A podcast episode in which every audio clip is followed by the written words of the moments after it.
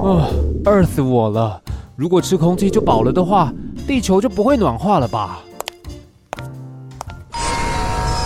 欢迎光临，请问要吃点什么吗？嗯，我看一下哦，我要一份带劲零酱碳烤牛排加套餐。好的，一份近零碳排永续套餐，一共是二零五零元，请您稍坐一下，待会帮您送餐。哦，饿死我了！这份二零五零净零碳排永续套餐，我已经关注好久了，我今天才付诸行动来吃，希望不算太晚。您的二零五零净零碳排永续套餐来喽！哇，看起来也太棒了吧！我要开动了，饿死我了！不要问地球可以为你做什么，要问你可以为地球做什么。欢迎收听《饿死我了》。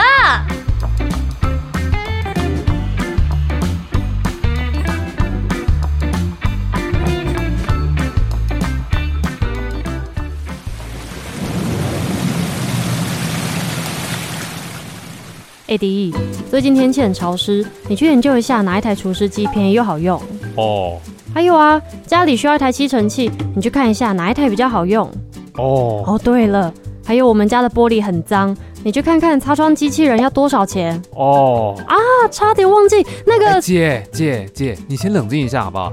我跟你说，有一个家电出租平台，你先上去看一下我们需要的家电，我们用租的就好了，免得家电那么贵，买回来可能大部分时间你都闲置在那边，感觉不划算又不环保哎。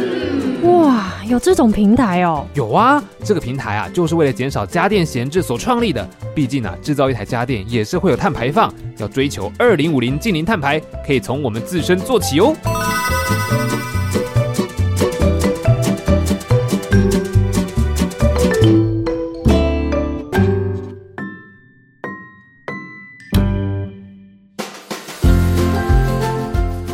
各位听众朋友好，欢迎收听《饿死我了》，我是主持人尚恩。我想在这个社会当中，有很多很多的生活用品、生活用具，可以说是让你的生活更方便、更便利。但是，其实有没有想过，很多东西啊，你如果要使用它，你要去购买，然后你得花一大笔金额把它买断带回家，但是摆在那里好像。一个月可能用那么一次，我，甚至半年、一年，你可能就用那么一次，嗯，对不对？你花了这么多钱，可是真的是有点可惜。然后你会想说，我有没有其他的方法可以来做呃规划或调整？因为大家赚钱不容易，嗯，要买一个，假设以家电来说，哎，价格其实蛮贵的。那么你可能就会想说，那我跟别人借。可是也要别人有，或者你跟也许邻居感情要够好嘛。那么现在就很有趣喽，因为我想社会上有很多很多关于环保、关于永续、关于共享的概念已经产生了。那么今天在节目当中就要来跟大家分享的是共享家电这件事情。我们欢迎到的是电电租的 Judy，你好，Hello，大家好，我是电电租家电出租共享平台的共同创办人 Judy。想要先问一下 Judy 啊，就是家电共享这个概念，我刚刚说的没错嘛？对，对不对？那这个概念当初你们是怎么样子想出来的啊？哦，我们当初其实是一个有点就是误打误撞的一个过程。Uh -huh. 我们其实是我跟另外一位创办人小米，我们两个人是参加一个呃，算是自由财务实战班，就是一个算财商教育的课程。然后呢，在里面就大家有分不同的专案，然后我们就透过这个专案，就找了一个素材，就是哎，那既然就是房子可以出租，那家电。是不是也可以用同样的模式？所以我们就开始在这个社团里面去做操练，嗯，然后就想说，哎，在社团里面把家电彼此的家电做流通，然后呃租用看看，然后跑一下这个流程。结果没想到在社团上 run 就觉得哎蛮有趣的，然后大家都也会想要，比如说你可能有一台精品的吸尘器，然后我想要跟你租，然后其实大家还蛮踊跃登记的。然后后来就觉得哎社团上试行是 OK 的，所以我们就在那个 Google 上面去。做一个就是表单，然后就做陌生的预约。那没想到放上去一两个月，居然有陌生客，然后透过网络，然后跟我们预约。嗯，对。那当时其实我们只是单纯想说，把自己家里家电拿出来分享给需要用的人，然后我们就觉得，哎，这样观念蛮好的。那起源是因为我也想要用我们，因为我们还有另外一个创办人叫是一个那个 Cosmo，那他本身呢是一个家电控，那他有很多的那个家电，可能他已经要汰换了，他可能。变新的等级，对，我就那时候就想说，我可不可以借用他的，就是其中一台吸尘器，然后我想要试试看。当时那个那一年的话，其实是蛮多的那个精品家电大举来台湾的时候，或是大家开始在注意一些精品家电，或是比较高单价的家电，嗯，像一些吸尘器啊，或是一些可能吹风机啊这些用品，就高单价有比较提高的时候，所以我们那时候就想说，我跟另外一个小米，我们是全。全职妈妈嘛，然后那时候就想说，我们如果要买的话，要下手之前，可能先思考看看，是不是可不可以先借。或是用租的方式来呃使用看看，然后确定以后我们再来看要不要购买。所以我们当时是这样一个心态才开启这样的一个过程，然后就用一个在 Google 上面预约方式。那后来到了那个隔年大扫除的时候，就是过年前，嗯，我发现我们自己的家电，还有就是包括其他朋友的家电，已经开始在募集他们的家电来出租了，因为预约的那个量蛮多的，他们就说，哎。就很多的人私讯我们，就说你那边还有没有什么样的吸尘器？对，然后有没有什么型号的？然后他们想要租用来试看看。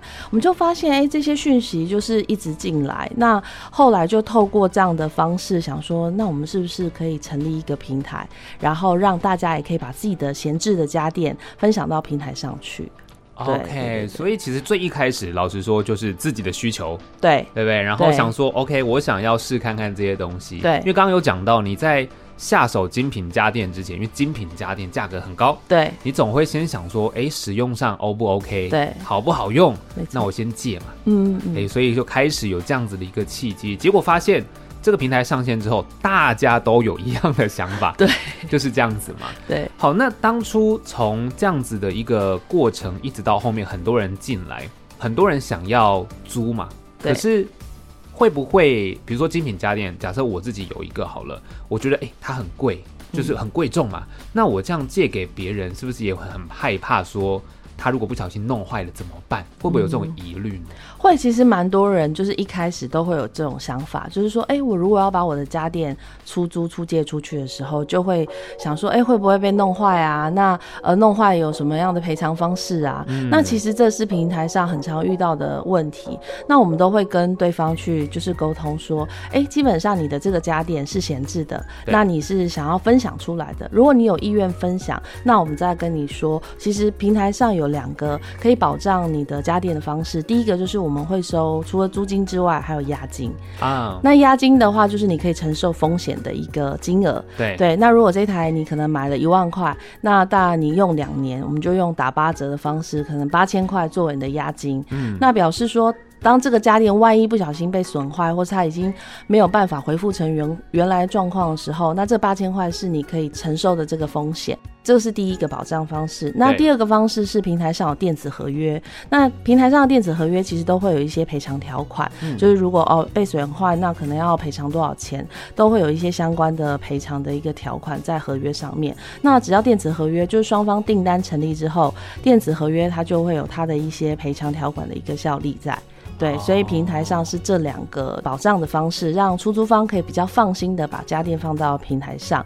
那其实我们一开始其实就想说，呃，就是精品家电，如同你说，可能就是贵重啊，然后我愿不愿意拿出来？但其实大家很常就是买了以后，或是去呃百货公司啊，或是去一些电商的平台看了，觉得哇很吸引人，对。但下单之后回来，常常就是放在收纳空间，很少在使用。嗯，然后它就在那边生灰尘，那已经无关乎它是贵的还是便宜的家电了，就是它就是放在那边生灰尘。嗯，所以我们一开始是在经营平台的时候，我们就觉得说，呃，是不是大家都会放一些比较会想要租的就是高单价的家电，嗯，的确有。但是我们也发现一个蛮特别，是开始经营平台之后，发现很多可能平价的家电，对，大概三千块到五千块家电也是有人租的。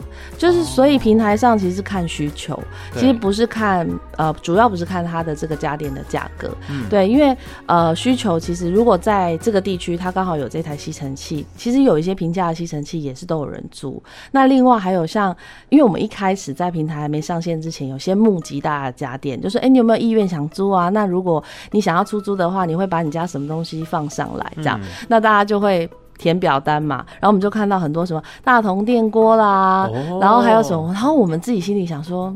电锅会有人要租吗？嗯，对，但的确就是真的平台上线后，真的有人打来问电锅。哦，真的哦，对，就是一次要十二台。哦，十二台，对他们就是办活动用的，哦、所以其实我们后来就是、哦、呃经营平台之后才发现，哎、欸，原来有这么多五花八门的需求，嗯，对，它是刚好是一个就是医院他们要做卫教，然后可能需要十二台电锅做那个就是呃癌症的一个养生餐，然后可能要教教一些病患，然后做这个部分，对。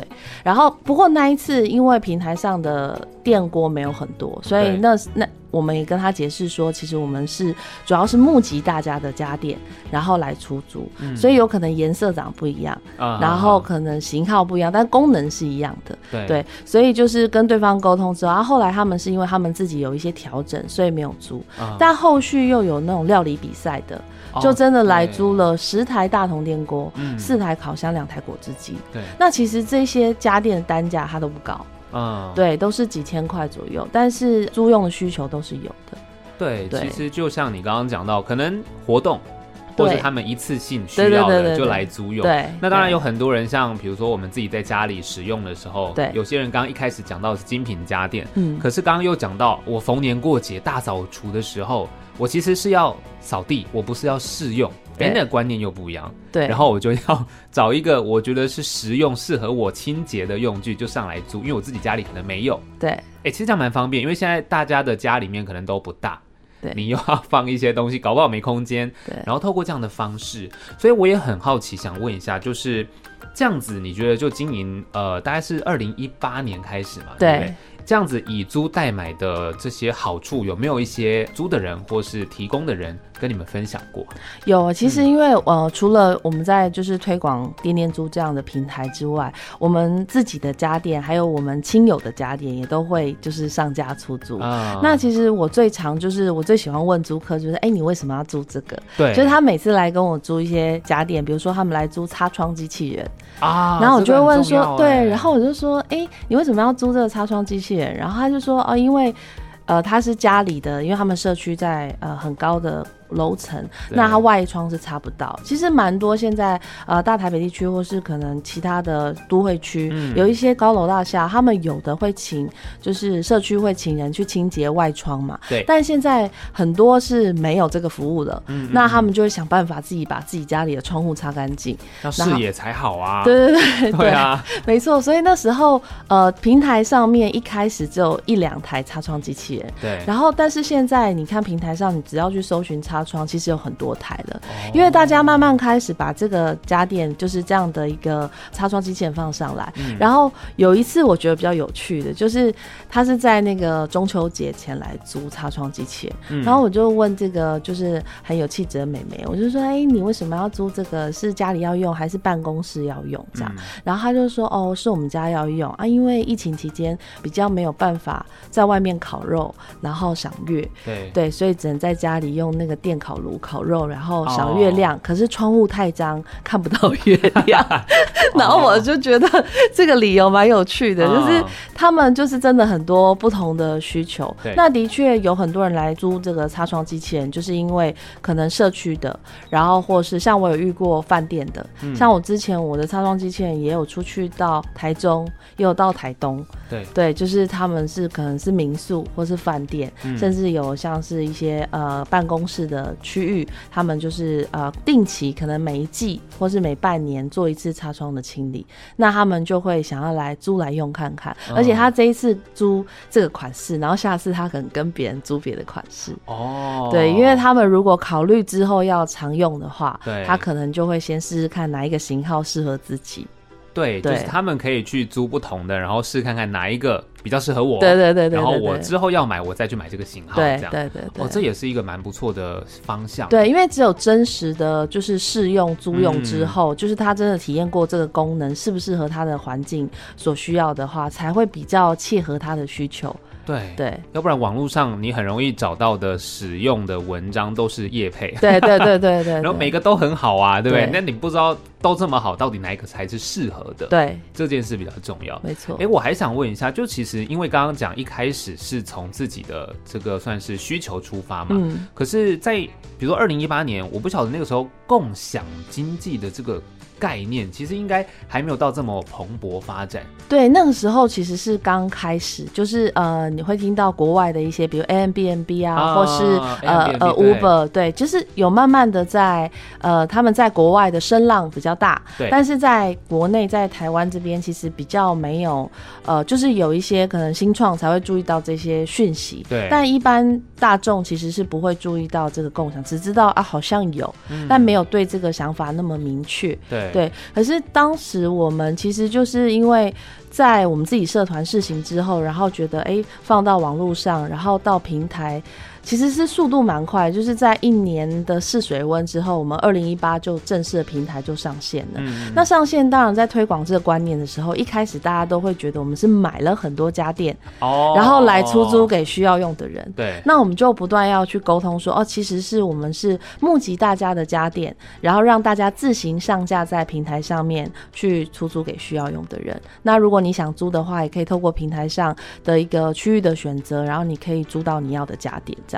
对，我们就是一直要不断推广，嗯，所以当时就呃，如同你说，二零一八年那时候其实是没有那么多人在讲共享这一块，对。对，那我们是算蛮一蛮早去谈这个部分，那所以在推的时候，他们就会很多常常会有问号啊，对，啊、对遇遇到一些租客，他可能会说，呃，他真的来租，其实会来。找我们租家电的，表示他已经有这个概念的人。哦，对，那他来租的时候，他就会跟我们分享。我们其实遇到很多个都会说，其实我有想过这件事。嗯，他们就会跟我们讲说，他也想过他家的家电可不可以拿来租这件事。嗯嗯。对，其实，在大家的脑海里面或是头脑里面，可能都有思考过，哎，那我是不是可以拿出来租看看？哦，对，只是没有用一个流程或是用一个平台去把这件事去做推广。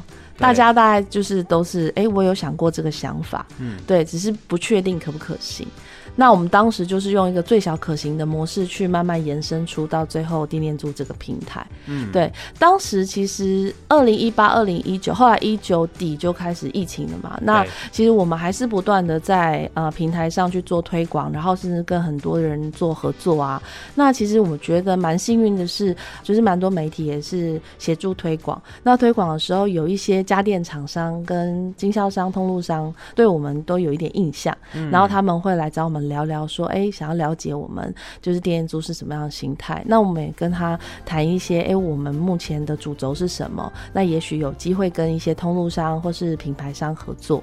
那我觉得这几年其实一直都有一些品牌商跟经销商来来找我们，嗯、但是有没有后续的合作，就是看衔接的部分。其实我们都是鼓励他们把他们的一些要展示机或是福利机，可以放到我们平台上去做，呃，提供人家。租用，因为平台上会来租或是会来试的人，其实就是对这个家电有兴趣的人。嗯，对，除了它的功能需求要用，那另外一块就是他真的对这个品牌的东西是有兴趣，所以想试试看。所以有些品牌就会把他们的那个福利机或是他们一些要推广的家电放在平台上面。但我觉得比较明显的是在呃二零二零二零二一之后，像 GoShare 啊、WeMo 啊这些交通共享机车的部分，这些。共享机车开始盛行的时候，就是大家开始在使用的时候，发现越来越多人是接受这样的观念，嗯，就是哎、欸，我可以用使用共享机车，然后去租共享家电，对。对，因为我的确是有遇到租客开 iRent 或是租 GoShare 来跟我租烤箱，来跟我租擦窗机器人，对。对，然后或者租吸尘器，其实遇到蛮多，他们都会骑共享机车来的，对，所以我觉得这个是一个，就是在这二零一八到现在二零二三到中间，可能因为经过疫情，然后大家开始有很多不同的思考的转换，然后也开始去尝试用共享这个方式来做做这个有关循环经济的一个事情，我觉得是蛮好的，就是蛮乐见这样的想法，嗯、而且大家就会好像觉得，哎、欸，共享对啊，这个也可以共享啊，所以现在还是蛮多人对电电租，就是可能还是会。觉得说，哎、啊，是不是很很多都是你们买来的家电，然后出租给需要用的人这样？但我们其实都会一直跟他说，不是，是大家闲置的家电。不过这几年，呃，来自我们客服的询问，这样的问题已经越来越少的。哦，大家已经比较了解，对，大家比较了解，对，因为一开始有的他只是单纯只看到地面租家电共享，那他就会还是直接会问说，呃，我想租这一台，请问要怎么租？嗯，对，那他还是会以为我们是自己拥有家电。然后就 B to C 的角色这样，哦、对，因为其实，在大家的观念里面。自有家电出租的这种厂商其实很多，嗯、像坊间有行李箱出租啊，哦、然后摄影机出租啊，他们都是自己有一些家电，或是自己有一些这些设备、三 C 器材来做出租。对，这是大众很习惯的，嗯，出租这个行为、嗯、其实是大众很习惯。但是对于哎、欸、自己家里的可以拿出来这一块，是的确是对大家一个新的观念的提升。不过我觉得这两年因为有很多的呃循环经济的伙伴一直在推广。嗯对，尤其特别是有关租赁相关的伙伴，其实大家都有在一起推广这件事。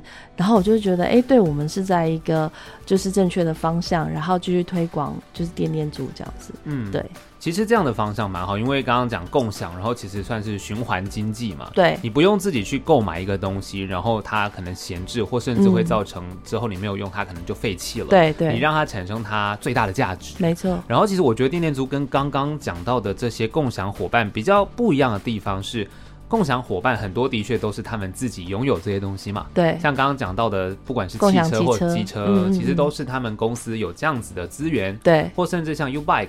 对，这些其实都是他们有资源，但你们就是提供，哎、嗯，就是客户跟客户。对，我们是媒合的服务。对对对。OK，所以讲到之后，有没有可能还有什么样子的，嗯、比如说发展方向，对于电电租来说，因为、嗯、呃，主要是家电，然后还有平台的一些刚刚说调整，那有没有其他目前有在思考，或对于租客或者是电租工有不一样的可能吗？嗯呃，之后的话，其实我们还是以社区的这个推广为主。嗯，对，我们还是会鼓励大家在社区里面就做这样的租用。那当然，现在有一些社区的 App 或是社区的一些，哦、对，我们可能会跟他们做一些进一步的合作，或是看有什么样可以衔接的空间。嗯，那像我们之前就有在一个社区的 App 叫窝福，嗯、我们在里面有一个，就是我们是它的那个生活圈，就是附加的价值的部分。嗯、那呃，在那个社区里面的所有居民，他们就可以透过他们的 App，然后连接到电电珠的网站。然后来做租用，哦、对，嗯、目前都还是这样的串接。那接下来会有跟一个通路商、跟代理商做合作。嗯、那他们自己也有成立一个二手的家电的品牌，叫 Restyle。嗯，对。那 Restyle 这边他们是做一个，比如说可能像福利机啊，或是呃展示品，他们想要把他们做成一个二手良品的一个方式，然后来提供消费者的一个需求。对，那我们觉得他们的理念其实是跟我们蛮相近的，所以我们后续会有进一步就是比较密切的合作。嗯、对，那接下来在我们的那个共同的，就是我们有一个共同空间，然后是我们的那个店租是常常会在那边可能办活动，嗯、或是在那里有一些跟客户啊厂商就是约约聊的地方。对，那在呃这个区域我们会用一个生活馆，就是。因为太多人其实看我们那个登记地址，然后他们就会直接过去说：“哎，现场。”对，他现场说：“哎，请问那边租有租这一台吗？”然后什么的，他们直直接就是附近居民，对对，他们会直接到现场找。然后我们那边有一个店长，然后店长就说：“啊，不好意思啊，那你要先扫描，要线上，我们这是做出租的那个一个网站，这样对。”然后后来就解释以后，大家才比较懂。可是因为越来越多人就是直接到现场，所以我们就想说，那我们就直接。在那里弄一个就是生活馆。哦，对，就有一些家电，包括我刚刚讲到，像是那个呃 Restyle 他们的一些二手良品，嗯，可以放在我们的那个生活馆里面。那大家如果直接来，就直接试啊。那直接就是线上，就是直接预约；那线下他就直接拿走。哦，对对，所以其实也欢迎有一些就是全省各地，他你如果想要，就是你有在经营店面的，嗯、对你也可以跟我们做这样的合作。哦、对，因为像我们也有跟呃，就是连锁的洗衣店。做这样的合作，嗯，就洗衣店的这个会员，他们是把他们的除了把衣服送洗之外，他也把他的家电送来出租。哦，对，这之前我们有做过一些合作，像我们有一次有一个蛮特别的。呃，租用的需求就是十台捕蚊灯，捕蚊灯，对，哦，夏天需要哦。对，然后那时候需求一来，我们也很纳闷，然后 店租工我们就跟大家募集，因为大家不太会把捕蚊灯放到平台上啊，因为自己要用。对对对，然后呃，我就问说，那那种我们家有那种传统的可以吗？他说不行，要长得漂亮的啊，要漂亮，要时尚的捕蚊灯。OK，那后来才问说，原来他是那个就是。办呃户外的婚礼的派对。啊，婚礼啊，对对对，所以婚礼的那个户外的派对可能有很多蚊子嘛，然后就是那个新人非常的贴心，就新娘子呢就准备了，不想她的宾客被咬，嗯嗯，所以他就说要用捕蚊灯，然后婚顾公司这边就跟我们联系，对，因为他们想说他们如果买了十台捕蚊灯之后可能用不到。然后他们就跟我们募集。啊，对，但我们就想说，嗯，一台捕蚊灯其实也没有五百块。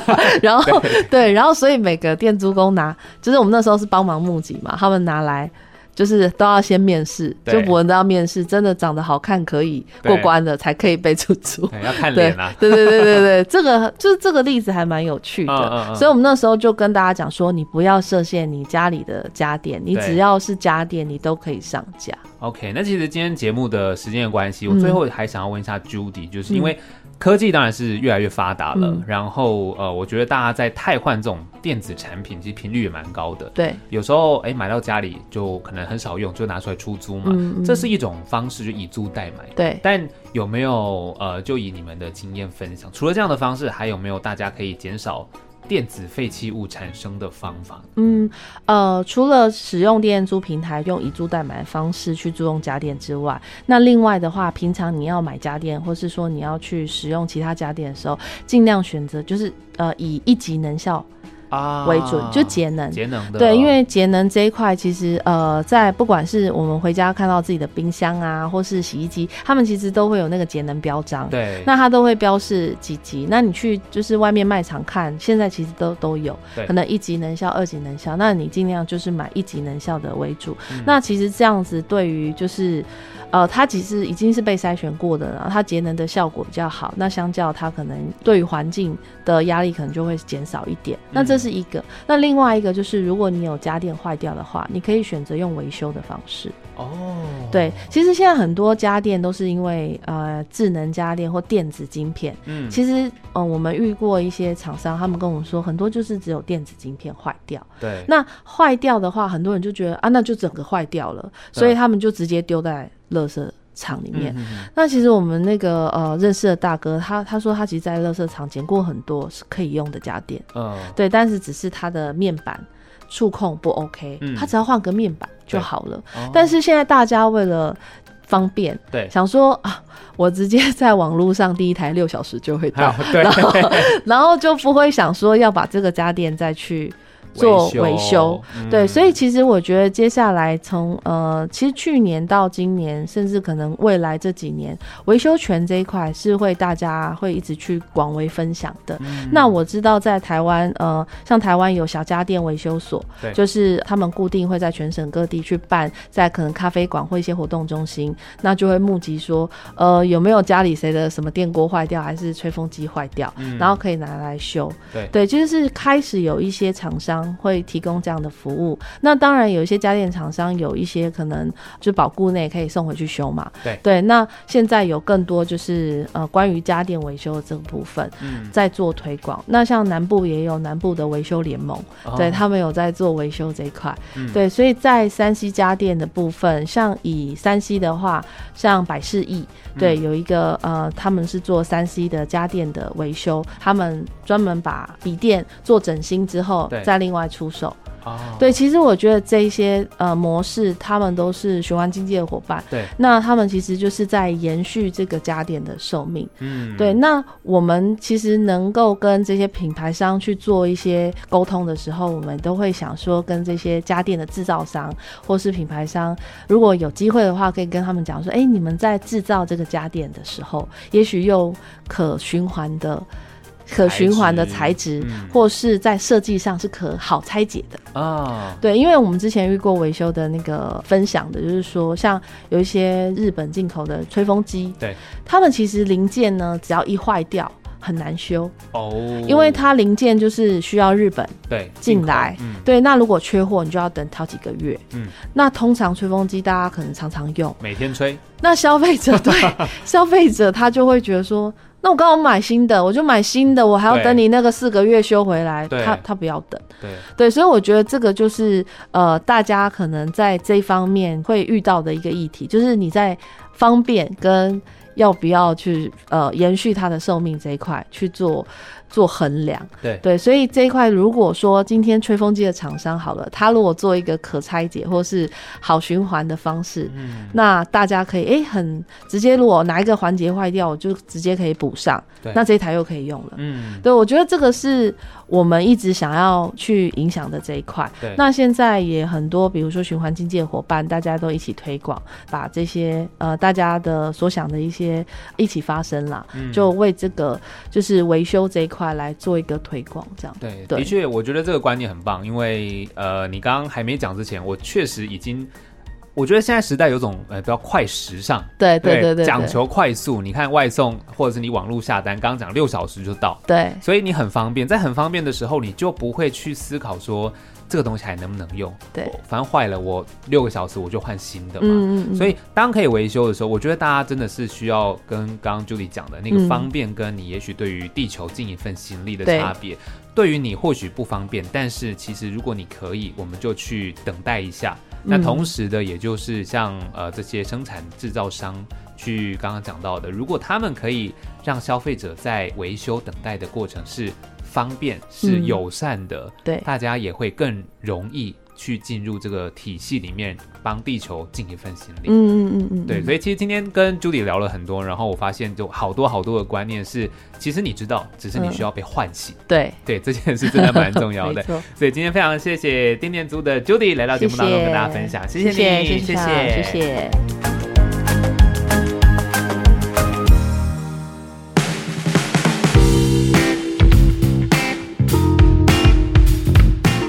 节目分享了一个家电共享平台，叫做电电租。我觉得应该你跟我一样啦，都曾经有想过说要跟别人借一些什么家电来试用看看嘛。那透过这样的平台，大家一起来分享家电，那也进而增加了闲置家电的一个使用率，也减少了可能你买的家电却不适合自己的一个情况。真的是蛮推荐大家可以去研究一下。不论呢你是要跟别人借，还是你要租别人，我觉得其实它都是一个降低碳排放的方式。一起来为地球努力。那今天的 Earth 我了就到这边，希望内容有喂饱你喽。我是尚恩，下一次节目呢，我们要跟你聊的是网购包材的环保议题，记得收听哦。下次见。